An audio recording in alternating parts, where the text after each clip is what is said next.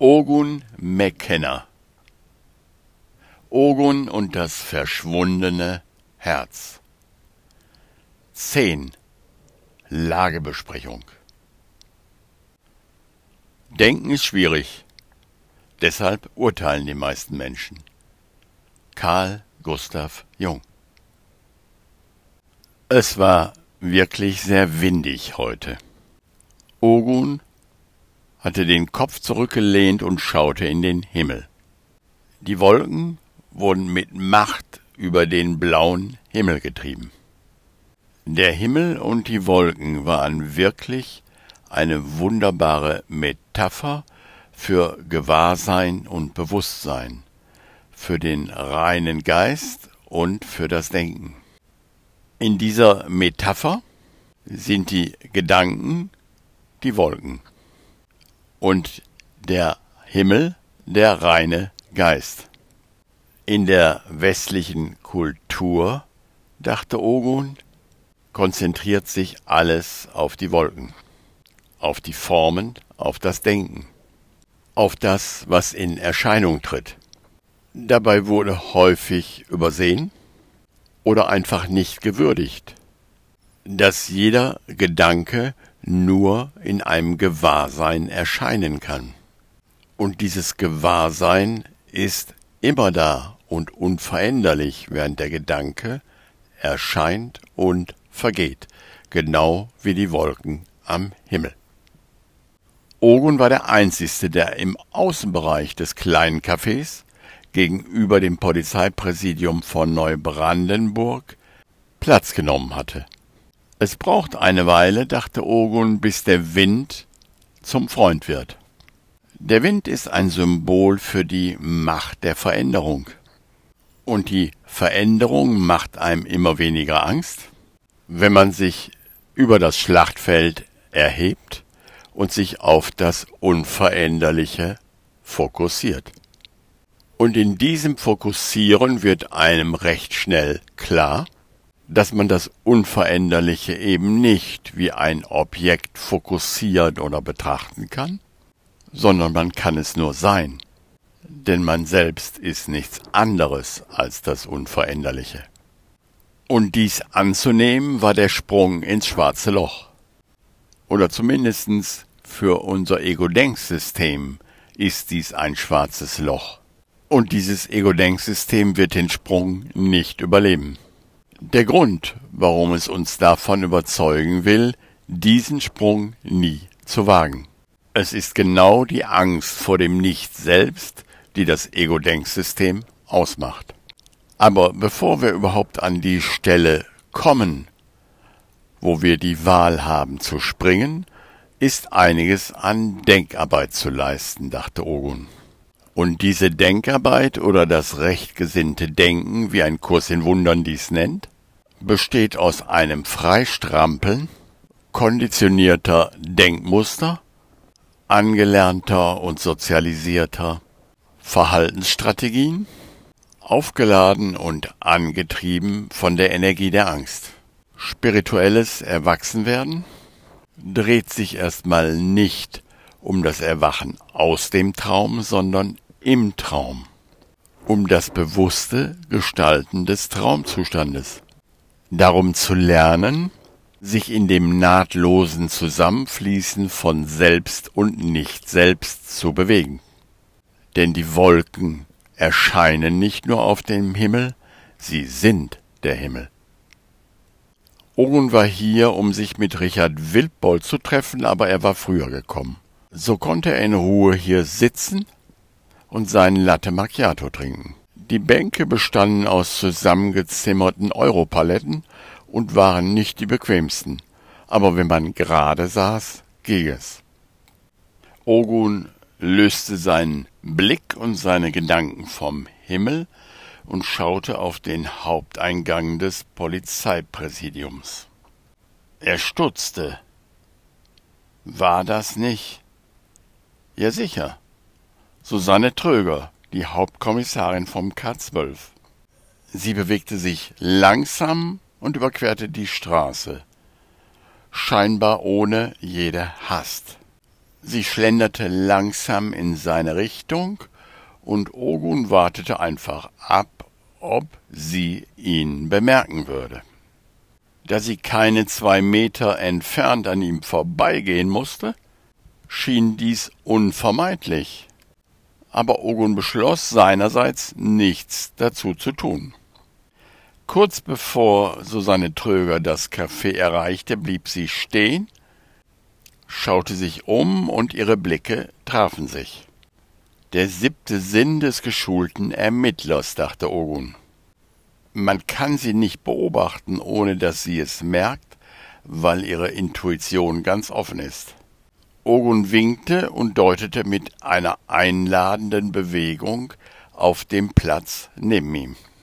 Frau Tröger zögerte, sah sich noch einmal zum Polizeipräsidium um, schloss für einen Moment die Augen, und als sie sie öffnete, zuckte sie mit den Schultern und kam strahlend auf Ogun zu.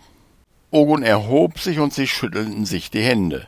Sie setzte sich neben ihn und sagte, ich brauchte einfach einen Moment der Selbsterlösung. Ich hatte überlegt, oder sagen wir vielmehr, ich hatte den Gedanken des Ego-Denksystems.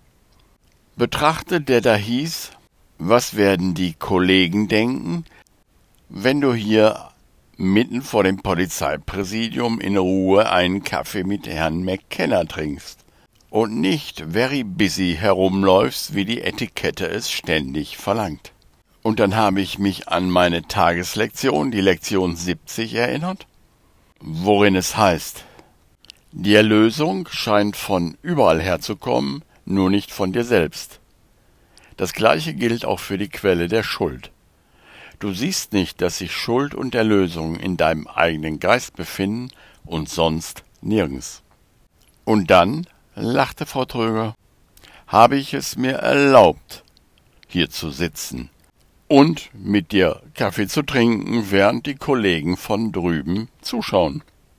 Ogun lachte ebenfalls und sagte, oh ja, es geht um das Freistrampeln aus konditionierten Denk- und Verhaltensmustern, aus Programmierungen, die besagen, dass es nichts wert ist, innezuhalten und nur zu schauen, dass nur das Handeln und Tun die Grundlage für ein zufriedenes und erfolgreiches Leben ist. Und das Hinterfragen der Idee, warum es wichtig sein sollte, was andere über mich denken. Und das Erkennen, dass ich in den Fantasien, was andere über mich denken, eigentlich nur zeigt, was ich über mich selber denke. Beide mussten lachen und Susanne sagte, so ist es. Der Besitzer des Cafés kam vorbei und sie bestellte einen einfachen Espresso. Habt ihr euer verschwundenes Herz wiedergefunden? fragte sie dann. Hm, überlegte Ogun. Wenn du damit das verschwundene Spenderherz meinst, nein. Wenn du allerdings das große Herz der Wahrheit meinst oder darauf anspielst, würde ich zumindest sagen, wir haben uns in die richtige Richtung bewegt. Aber das kannst du Herrn Wildbolz gleich selber fragen. Wir sind hier nämlich verabredet. Ich glaube, er kommt etwas zu spät. Wie läuft es bei dir? Hm, machte Susanne und nahm einen Schluck von ihrem Espresso. Ich habe einen schwierigen Fall und ich bete viel. Beten und vergeben ist es, womit sich schwierige Fälle lösen lassen. Aber wenn ich dies meinem Chef sage, lachte sie würde dies wahrscheinlich trotz meines Beamtenstatus für eine fristlose Kündigung reichen. Also nenne ich es einfach Tatortbesichtigung und setze mich in der Natur auf eine Bank und schaue mir in Ruhe an, ob ich Urteile auf die handelnden Personen in dem Fall habe, die ich vergeben sollte. Und ich bete, für eine gute Lösung für alle Beteiligten. Wieder nahm sie nachdenklich einen Schluck von ihrem Espresso und fuhr dann fort Dank der Corona-Krise und dank meiner Wahl, die Krise dazu zu nutzen, nach innen zu schauen, ist mir einiges über das klar geworden, was man Beten nennt. Und mir ist klar geworden, dass Beten absolut und immer funktioniert. Vorher hatte ich gedacht, weil es mir so beigebracht wurde, dass Beten die letzte Option sei, wenn alles andere versagt hat sozusagen. Jetzt ist mir klar geworden, dass wir ständig beten und genau das bekommen, worum wir bitten, nämlich in der Regel Trennung. Kein Ruf an Gott kann unerhört oder unerwidert bleiben, wie es im Kurs so schön heißt. Und dies hat mich zu der Erkenntnis geführt, dass ich um das Falsche bitte und dass ich aus der falschen Sichtweise heraus bitte. Und dies bedeutete für mich, mich aus der verrückten Idee frei zu strampeln, dass ich den großen Papi um etwas bitten kann, und er entscheidet dann, ob ich es bekomme oder nicht, vorausgesetzt natürlich, ich habe mich an alle Regeln gehalten, die Kirche und Gesellschaft vorgeben. Nichts könnte weiter von der Wahrheit entfernt sein, sagte sie dann nachdenklich. Diese Welt hier ist nicht die Idee eines verrückt gewordenen Gottes, sondern eher eine Art kreativer Spielplatz, wo Geister ausprobieren können, wie Trennung und Gespaltenheit sich anfühlen würde, wenn ich sie, wenn auch nur scheinbar, wirklich machen könnte. Ein Mord beispielsweise spiegelt die verrückte Idee, dass Ideen die Quelle verlassen könnten. Ein Diebstahl reflektiert die wahnsinnige Idee, jemand anders könne etwas haben, was ich nicht habe. Nachdem ich mich davon freigestrampelt hatte, beschäftigt mich einfach die Frage, was Beten vom Standpunkt der Wahrheit aus betrachtet für einen Sinn macht. Und ich bemerkte, dass es am meisten Sinn macht, um eine andere Wahrnehmung zu bitten, um ein authentisches Verlangen, um eine neue Sichtweise, um den Sprung vom Fleisch zum Geist, warf Ogun ein. Susanne stutzte und sagte, ja, kann man so sagen, aber wie kommst du jetzt darauf? Später, sagte Ogun, später, fahr fort. Beten, so wurde mir klar, fuhr Susanne fort, macht überhaupt keinen Sinn, solange ich den Standpunkt der Traumfigur einnehme. Nur vom Standpunkt des Träumers aus macht Beten Sinn vom Standpunkt des Entscheiders oder Beobachters aus. Und auch nur von diesem Standpunkt aus macht Vergebung Sinn. Das erste Prinzip des Betens ist also, sich über das Schlachtfeld zu erheben und die Identifikation mit der Traumfigur hinter sich zu lassen.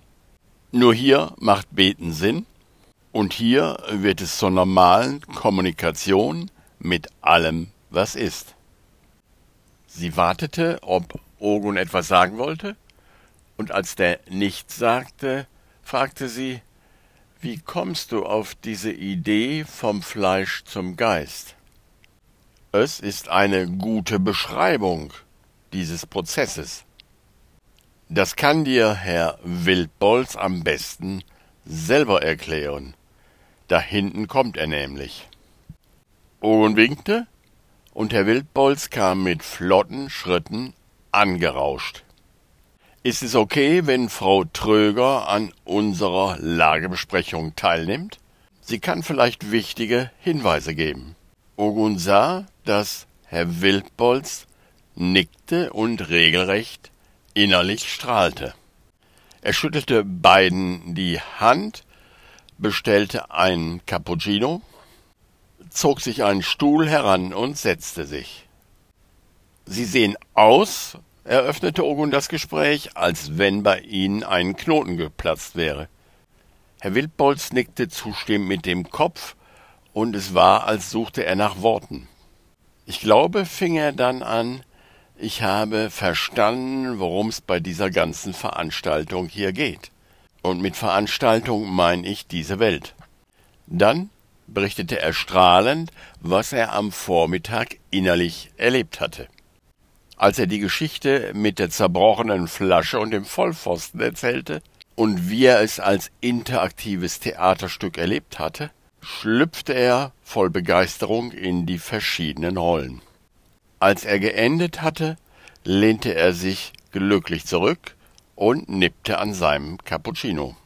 Frau Tröger hatte die Vorstellung sichtlich Freude gemacht. Genau das ist es, sagte sie. Wir brauchen nur genau hinschauen. Beobachten. Ohne Urteil aufmerksam sein. Dann lösen sich alle Fälle wie von selbst. Wenn wir das Ego-Denksystem in Ruhe beobachten, ohne es zu verurteilen, egal ob es sich bei uns oder bei den sogenannten anderen zeigt, löst sich auf natürliche Weise unsere Identifikation mit diesem Denksystem auf. Und die Stimme der Wahrheit kann uns auf einfache und klare Art und Weise erreichen. Erst dann merken wir, dass sie schon immer in uns gewesen ist. Es ist einfach ein Schauen aus einer anderen Perspektive. Ein Schauen mit der Klarheit unseres ungeteilten Geistes und wir bemerken, dass wir eigentlich alle Rollen sind. Wir können alles in der Welt werden, weil wir nichts von der Welt wirklich sind. Gute Arbeit, sagte sie dann. Darf ich Sie noch fragen, Herr Wildbolz, was es mit dem Weg vom Fleisch zum Geist auf sich hat? Ogun machte so eine Bemerkung, dass Sie dies am besten erklären könnten. Wieder strahlte Herr Wildbolz und berichtete ausführlich von ihrer Schweizreise.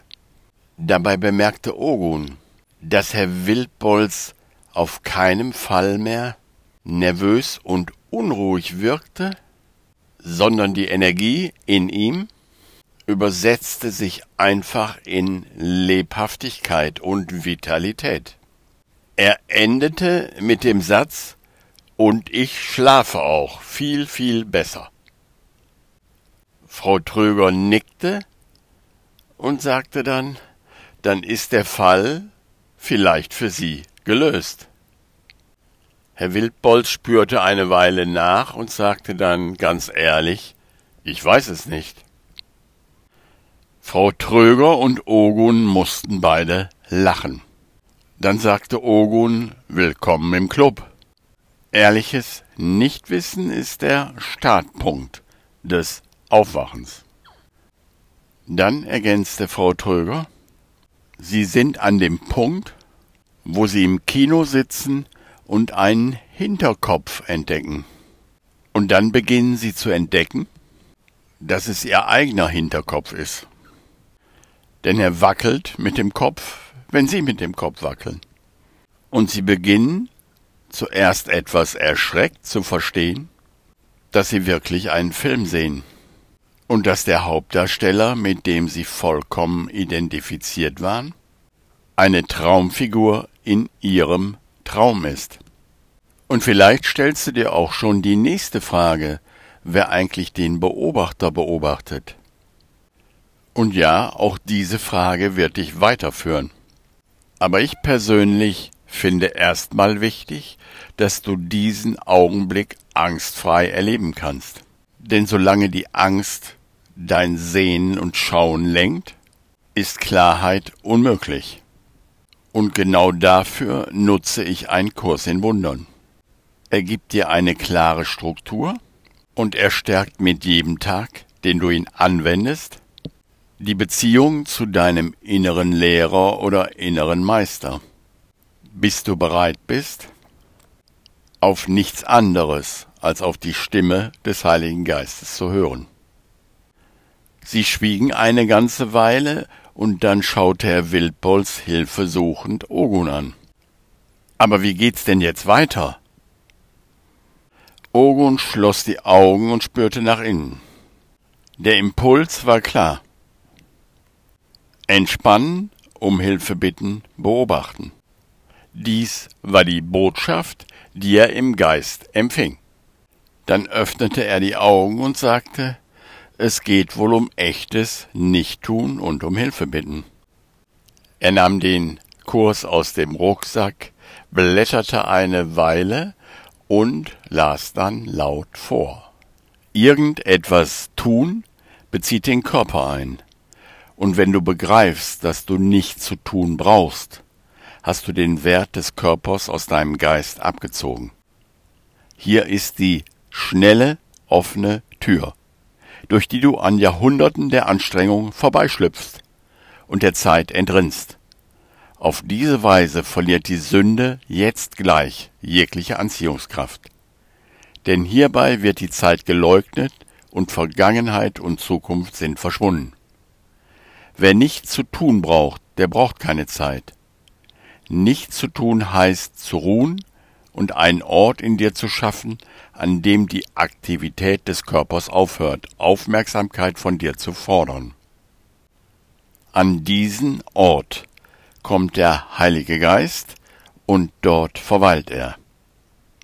Er bleibt auch dort, wenn du vergisst und die Aktivitäten des Körpers wiederkehren um deinen bewussten Geist in Anspruch zu nehmen. Doch wird es diesen Ort der Ruhe immer geben, zu dem du wiederkehren kannst. Du wirst dir dieser ruhigen Mitte des Sturms stärker bewusst sein als seiner ganzen tobenden Aktivität. Und diese ruhige Mitte, in der du nichts tust, wird bei dir bleiben und dir mitten in jedem geschäftigen Tun in das du ausgesandt wirst, Ruhe geben.